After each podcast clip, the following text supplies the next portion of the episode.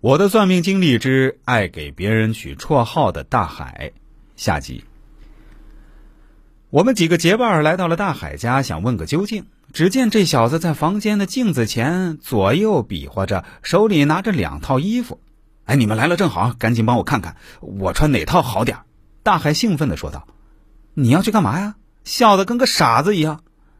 忘了告诉你们了啊，我在微信上认识一个女孩子，聊了一个多月了，挺有感觉的。”我约他今天晚上一起吃饭，大海害羞的说道：“你小子可以呀，居然瞒了我们这么久。我就说最近怎么不见你了？快和我们说说，这女孩啥情况？漂亮不？多大？干嘛的？”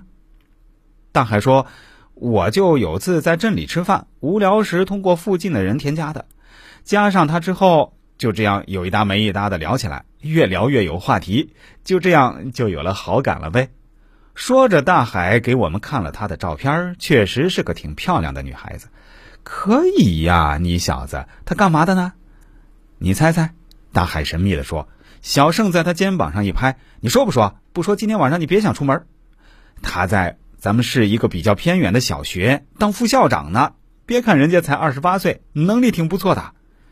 你可别被骗了。要不这样啊，你告诉我们今天晚上你约在哪儿吃饭？我们也去那儿吃饭，给你把把关。我们不和你坐一桌，你放心，我们绝对不和你打招呼。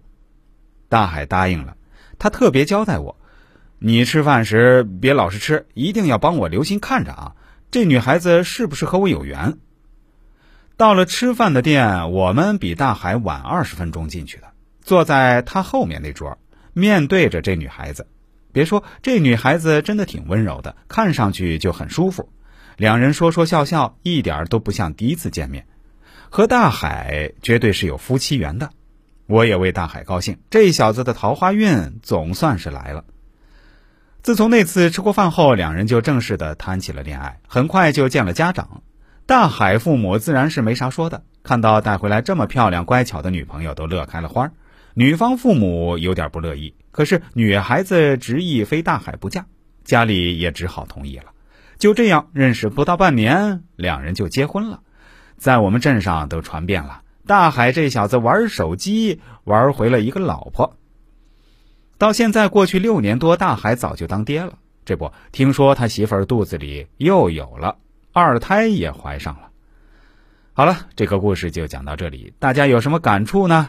欢迎留言告诉我哟。